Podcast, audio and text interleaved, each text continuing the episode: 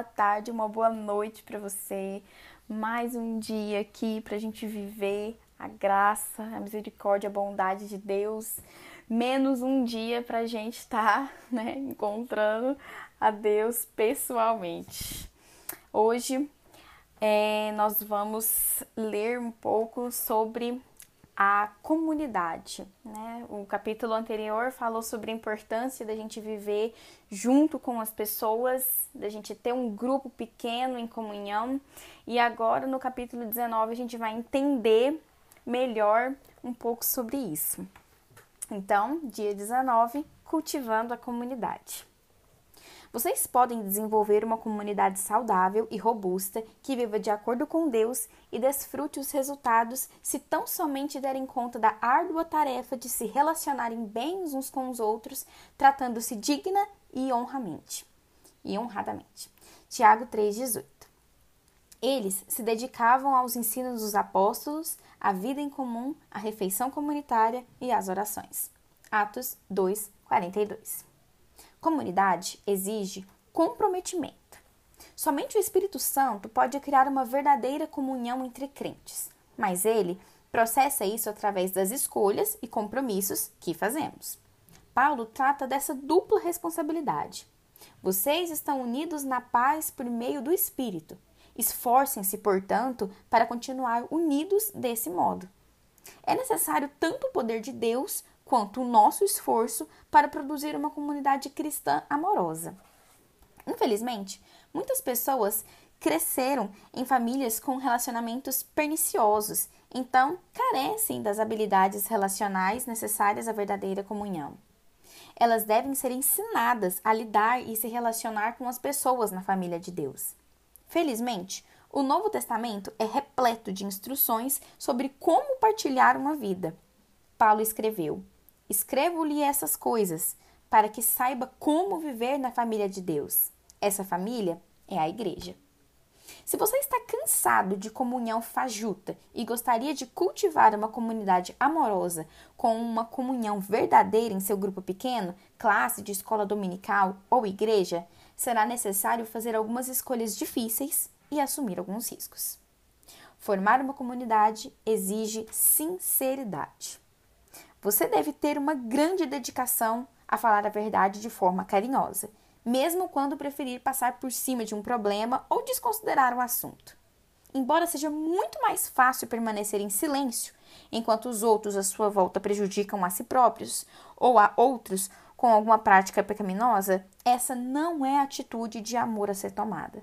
Poucas pessoas podem contar com quem as ame o suficiente para dizer-lhes a verdade, mesmo quando a verdade machuca.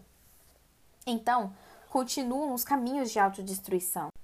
Nós frequentemente sabemos o que precisa ser dito a alguém, mas nossos temores nos impedem de dizer. Muitas comunidades são sabotadas pelo medo. Ninguém tem coragem de falar em meio ao grupo enquanto a vida de um membro desmorona. A Bíblia nos manda falar a verdade em amor, porque não podemos ter uma, comuni uma comunidade sem sinceridade. Salomão disse: A resposta sincera é sinal de uma amizade verdadeira. Algumas vezes, isso significa importar-se ao ponto de carinhosamente questionar aquele que estiver pecando ou sendo tentado a pecar. Paulo diz: Irmãos, se alguém for surpreendido em algum pecado, vocês, que são espirituais, deverão restaurá-lo com mansidão. Muitas comunidades e grupos pequenos permanecem superficiais por terem receios de conflitos. Toda vez que uma questão vem à tona e pode causar tensão ou desconforto, é imediatamente encoberta, a fim de preservar uma falsa sensação de paz. O senhor Panos Quentes intervém e tenta aplacar os ânimos. O assunto nunca é resolvido e todos vivem com uma frustração dissimulada.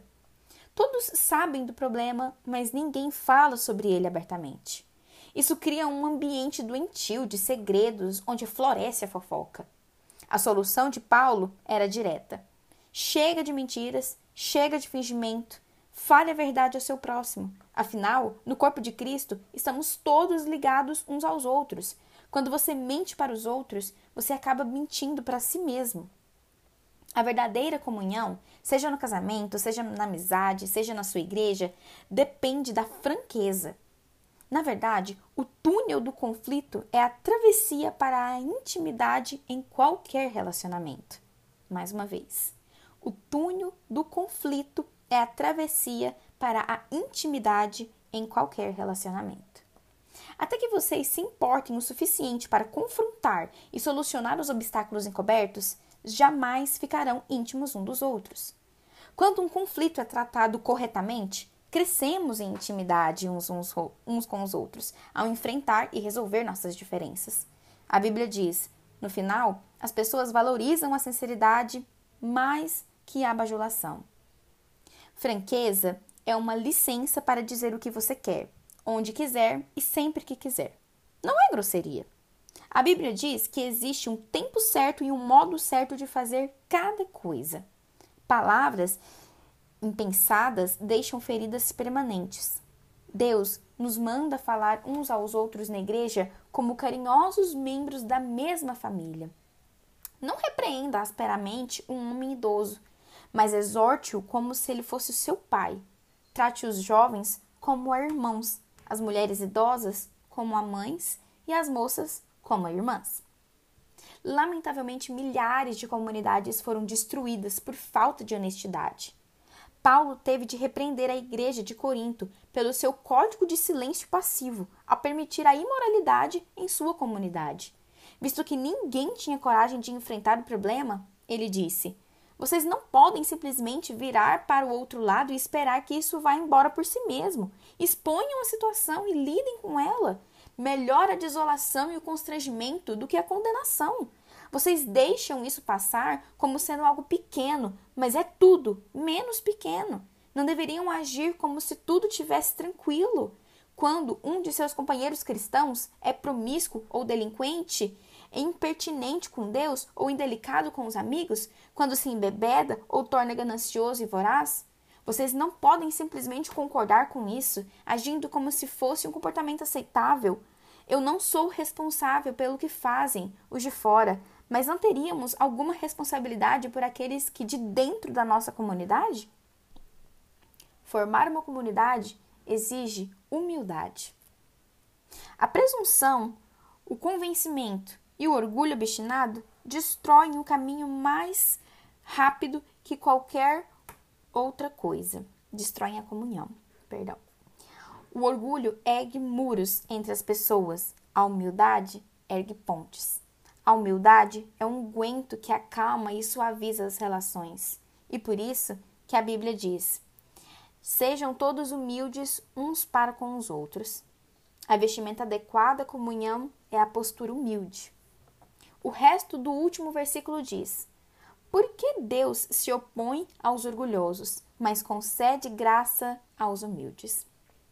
Essa é a outra razão pela qual precisamos ser humildes. O orgulho destrói a graça de Deus em nossa vida, a qual devemos ter para crescer, nos transformar, ser sarados e ajudar os outros. Recebemos a graça de Deus ao admitir humildemente que precisamos dela. A Bíblia diz que, no momento em que somos arrogantes, vivemos em oposição a Deus. Essa é uma maneira tola e perigosa de viver. Você pode desenvolver a humildade de várias maneiras práticas, admitindo suas fraquezas, sendo paciente com as fraquezas dos outros, estando aberto para ademoestações e pondo os outros em evidência. Paulo orientou: tenham a mesma atitude uns para com os outros não sejam orgulhosos, mas estejam dispostos a associar-se a pessoas de posição inferior. Não sejam sábios aos seus próprios olhos. Aos cristãos em Filipos, ele escreveu: Humildemente considerem os outros superiores a si mesmos. Cada um cuide não somente dos seus interesses, mas também dos interesses dos outros. Humildade não é pensar menos de si, mas pensar menos em si mesmo. Humildade é pensar mais nos outros. Os humildes concentram-se de tal forma em servir os outros que não pensam em si. Formar uma comunidade exige cortesia. Somos corteses quando respeitamos nossas diferenças e somos cuidadosos com os sentimentos um dos outros e pacientes com as pessoas que nos irritam. A Bíblia diz: é preciso carregar o fardo de termos consideração para com as dúvidas e temores de outras pessoas, daqueles que sentem que essas coisas estão erradas. Agradecemos ao outro e não a nós próprios, e façamos aquilo que é para o seu bem, e assim o edificaremos no Senhor. Paulo disse a Tito: o povo de Deus deve ser generoso e cortês. Em toda a igreja e em um grupo pequeno, há sempre pelo menos uma pessoa difícil e normalmente mais que uma. Essas pessoas podem ter carências emocionais, insegurança profunda, maneirismos irritantes e escassas habilidades sociais. Você deve chamá-las de pessoas NTE necessária tolerância extra. Deus pôs essas pessoas em nosso meio tanto para benefício delas quanto nosso. Elas são uma oportunidade para crescermos e um teste para a comunhão. Será que conseguiremos amá-las como irmãos e irmãs, tratando-as com dignidade? Em uma família, a aceitação não se baseia em quanto você é esperto, bonito ou talentoso. Baseia-se no fato de pertencermos uns aos outros. Defendemos e protegemos a família. Um membro da família pode ser um pouco pateta, mas ainda assim é um de nós. Da mesma forma, a Bíblia diz: sejam dedicados uns aos outros como uma família afetuosa. Aprimorem-se em demonstrar respeitos uns para com os outros. A verdade é que todos temos excentricidades e traços de temperamento irritantes, mas comunidade não tem nada a ver com nossa compatibilidade. O fundamento para termos comunhão é o nosso relacionamento com Deus, sermos uma família. Um segredo para a cortesia é saber de onde as pessoas estão vindo. Descubra o histórico delas. Quando você souber por quê, por que coisas passaram, certamente será mais compreensivo. Em vez de pensar nas distâncias que elas ainda têm a percorrer, pense na distância que já percorreram, apesar da dor que carregam. Outra parte da cortesia é não subestimar as dúvidas das outras pessoas. O fato de você não temer alguma coisa não torna esse sentimento inválido. A verdadeira comunidade se forma quando as pessoas sabem que é seguro partilhar os seus medos e suas dúvidas sem serem julgadas. Formar uma comunidade exige sigilo. Somente em um ambiente seguro, onde houver um acolhimento carinhoso e sigilo confiável, as pessoas se abrirão e compartilharão seus maiores segredos, mágoas, necessidades e erros. Sigilo não significa ficar em silêncio enquanto seu irmão ou irmã peca, e sim saber que aquilo foi aquilo que for comentado no grupo ficará restrito ao grupo. O grupo precisa conviver com isso e evitar a fofoca. Deus detesta a fofoca, principalmente quando é maldosamente disfarçada como pedido de oração a favor de alguém. Deus diz: os maus provocam discussões e quem fala mal dos outros separa os maiores amigos. A fofoca sempre causa mágoa e discórdia, e isso destrói amizades. Deus é claro quando nos orienta a advertir os que causam dissensão entre cristãos. Eles podem se enfurecer e deixar seu grupo ou igreja ao serem enfrentados por causa de suas ações que semeiam a discórdia. Mas a comunhão da igreja é mais importante que qualquer indivíduo. Formar uma comunidade exige constância. Você deve manter um contato constante e regular com o seu grupo, a fim de desenvolver uma verdadeira comunhão. Relacionamentos exigem tempo. A Bíblia nos diz: não abandonemos, como alguns estão fazendo, o costume de assistir às nossas reuniões. Pelo contrário, vamos animar uns aos outros. Devemos desenvolver o hábito de nos reunir. Hábito é algo que você faz com frequência e não uma vez ou outra. Você tem de passar tempo com as pessoas, muito tempo, para estabelecer relacionamentos íntimos. É por isso que comunhão é tão superficial em muitas igrejas. Não passamos tempo suficiente juntos e o tempo que passamos é usado normalmente para ouvir uma única pessoa falar. Uma comunidade não é formada de acordo com a nossa conveniência. Vamos nos reunir quando eu tiver vontade, mas na convicção de que ela é necessária para a nossa saúde espiritual. Se você quiser cultivar uma comunhão verdadeira, isso significará reunir-se mesmo quando você não tem vontade, porque você acredita que é importante. Os primeiros cristãos se reuniam todos os dias. Regularmente, eles adoravam juntos no templo todos os dias, reuniam-se em grupos pequenos nas casas à comunhão e participavam de suas refeições com grande alegria e gratidão. Viver em comunhão requer investimento de tempo. Se você é membro de um grupo pequeno ou de uma classe de escola dominical, recomendo que faça um pacto entre todos, o qual inclua as nove características da comunhão bíblica. Partilharemos nossos verdadeiros sentimentos, autenticidade, incentivaremos uns aos outros, reciprocidade, apoiaremos uns aos outros, compaixão, perdoaremos uns aos outros, misericórdia, falaremos a verdade com amor, sinceridade, admitiremos nossas fraquezas, humildade, respeitaremos nossas diferenças, cortesia, não fofocaremos, sigilo e faremos um grupo com uma prioridade, constância. Novamente, lendo só as nove características: autenticidade, reciprocidade, compaixão, misericórdia, sinceridade, humildade, cortesia, sigilo e constância. Quando você olha a lista de características, torna-se evidente o motivo por que a compaixão, a comunhão é tão rara. Ela significa desistir de nosso individualismo e independência para nos tornar interdependentes. Mas os benefícios de dividir a vida com os outros suplanta largamente os custos e nos prepara para o céu.